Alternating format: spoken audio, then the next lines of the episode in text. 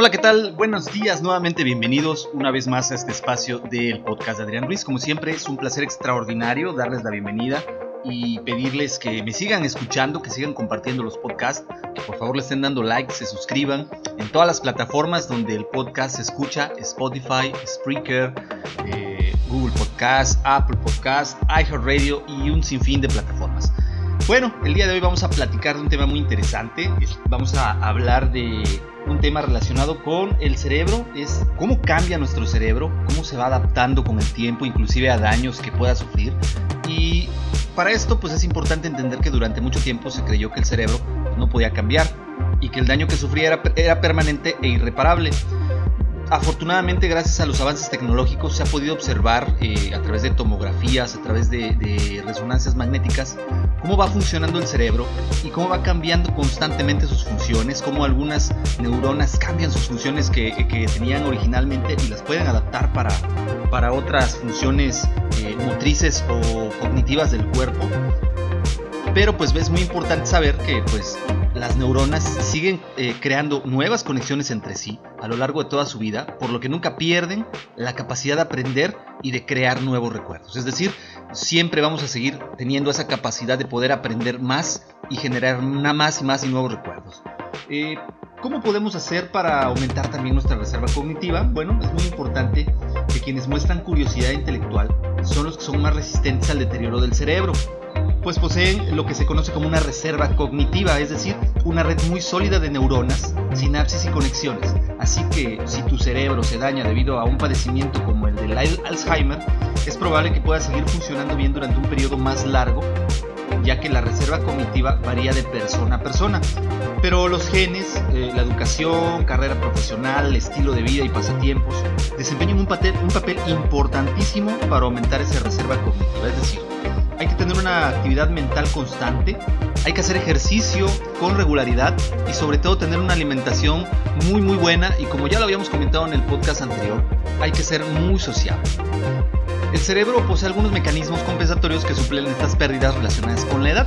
Tanto la inteligencia innata como tus experiencias de vida, educación y formación profesional contribuyen a la reserva cognitiva esto refleja tu capacidad de resistir a la degeneración cerebral y le permite a tu cerebro funcionar con eficacia.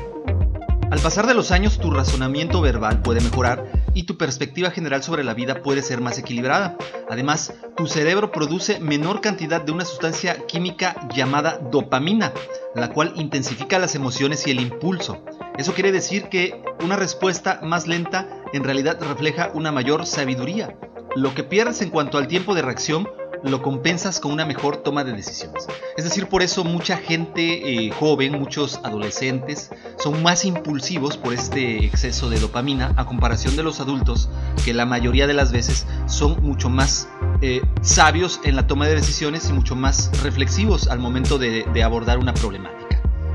¿Qué pasa si siento que estoy perdiendo la razón? Probablemente no, pero es algo normal presentar un pequeño grado de deterioro cognitivo al envejecer, sobre todo a partir de la mediana edad, ya que, al igual que sucede con la mayoría de las cosas en la vida, envejecer tiene ciertos aspectos positivos y otros que no lo son tanto. He aquí una lista de lo que tú puedes esperar. ¿Cuáles son las cosas buenas? Bueno, estas cosas presentan solo una leve disminución o permanecen bastante estables con el paso del tiempo, que es el conocimiento e información, memoria sobre información personal, creatividad y sabiduría. Lo que no es tan bueno, que por el contrario son los siguientes aspectos que generalmente empeoran, con la edad, son la memoria a corto plazo, sí, nos vamos a parecer a Dory el pez, que no recordamos lo que habíamos dicho hace 5 segundos, la capacidad de encontrar las palabras adecuadas al momento de hablar, es decir, se nos pueden llegar a olvidar algunas palabras que, nos ayuden a expresarnos, la velocidad de procesamiento de datos, es decir, qué tan rápido podemos recordar algo con nuestro cerebro, la memoria para aprender cosas nuevas se puede ir deteriorando, sí podemos seguir aprendiendo, decíamos en un inicio, pero va a costarnos más trabajo. La habilidad para resolución de problemas y la capacidad para hacer varias tareas a la vez. Sin embargo, hay que pensar en positivo ya que nuestro cerebro genera neuronas nuevas todos los días y el proceso que se conoce como neurogénesis y que continúa desde los 18 o 20 años y después de eso siguen creciendo nuevas neuronas, incluso entre la gente mayor. pero mueren más de las que se reemplazan, de modo que hay una pérdida gradual y progresiva de las células durante el resto, del, resto de la adultez. Sin embargo, lo que importa no es el número de células, sino las conexiones entre ellas, es decir, el cerebro es muy flexible y lo moldean de manera constante. Nuestras, eh, nuestras, experiencias, perdón, la práctica y el, el entrenamiento que hacemos nosotros con nuestro cerebro, así como los registros sensoriales y el aumento en la intensidad de descarga en una zona de este influyen otras, partes cercanas o conectadas a ellas, formando nuevas vías nerviosas o alterando las que ya existen.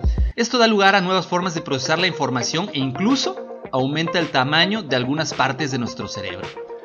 ¿Y cómo podríamos nosotros obtener el regalo de la longevidad con el cerebro? Bueno, estamos viviendo más que nunca que la medicina ha desarrollado curas y tratamientos para muchos de los males que alguna vez nos truncaron en la plenitud de la vida, dándonos el regalo más valioso de todos, años extra.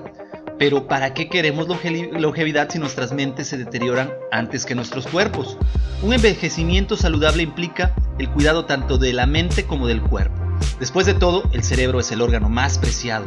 Contiene todo lo que nos hace ser nosotros, talentos, habilidades y el registro de todas nuestras experiencias, esperanzas, sueños, amistades y logros, los cuales dan un propósito y significado a nuestra vida.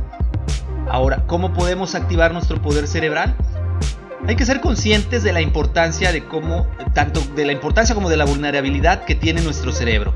Hay que tomar el control de la salud del sistema nervioso central y adoptar un estilo de vida que cuide este órgano, el cual puede ser nuestra mejor oportunidad de activar el poder cerebral. Los estudios han hallado que una amplia variedad de actividades que estimulan al cerebro, desde hacer ejercicio con regularidad o incluir grasas saludables en la alimentación, incluso seguir programas de entrenamiento cerebral o simplemente socializar con los vecinos, pueden promover el desarrollo de conexiones nuevas y saludables entre las neuronas e incluso fomentar el crecimiento de otras nuevas. Mantener el cerebro en plena forma incluso podría reducir el riesgo de desarrollar problemas graves como demencia o la enfermedad de Alzheimer. Estas son formas sencillas de mejorar tu poder cerebral todos los días. Primero, mantén en forma tu materia gris. La mejor y mayor estimulación ocurre cuando enfrentas nuevas experiencias o cuando debes concentrarte a fondo, como aprender un idioma o un baile nuevo, e incluso tomar un autobús hacia un lugar desconocido. Los rompecabezas y otros juegos de gimnasia cerebral están diseñados para desafiar las seis áreas cognitivas principales, memoria, atención y concentración, velocidad del procesamiento, habilidades numéricas y lógica y razonamiento, además de habilidades verbales. Si les dedicas unos minutos todos los días, en unos meses vas a notar una mejoría. Segundo, alimenta tu cerebro. Algunos estudios sugieren que una alimentación rica en pescados grasos, frutas, verduras, legumbres y grasas monoinsaturadas como el aceite de oliva y bajas en carnes rojas y productos lácteos enteros pueden reducir el deterioro cognitivo.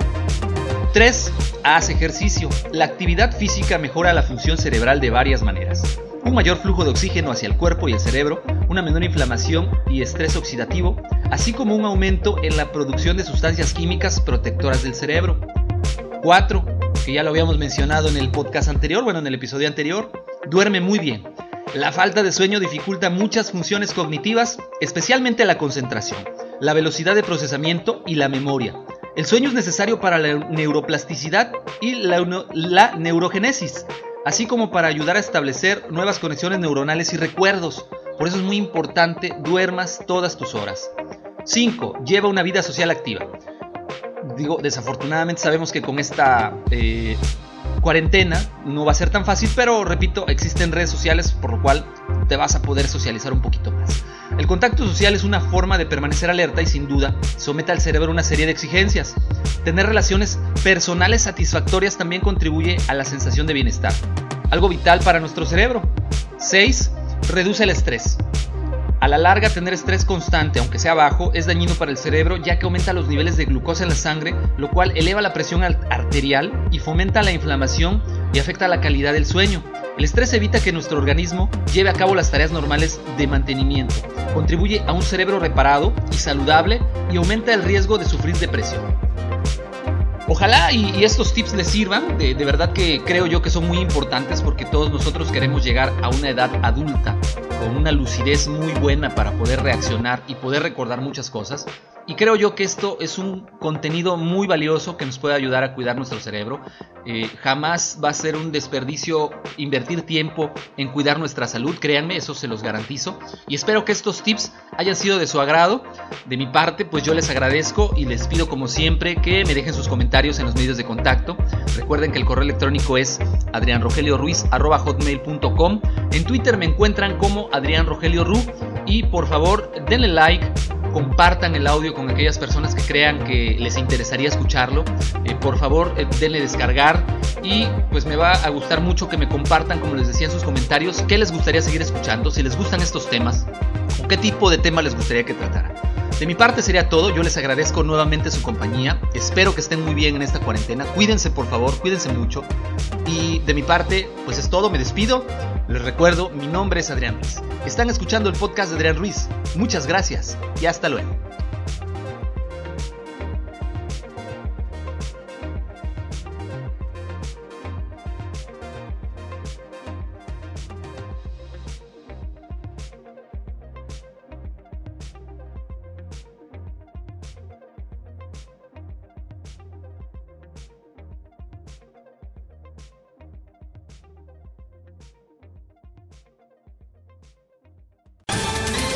Ohio, ready for some quick mental health facts? Let's go. Nearly 2 million Ohioans live with a mental health condition. In the U.S., more than 50% of people will be diagnosed with a mental illness in their lifetime. Depression is a leading cause of disability worldwide. So, why are some of us still stigmatizing people living with a mental health condition when we know all of this? Let's listen to the facts and beat the stigma. Ohio, challenge what you know about mental health at beatthestigma.org.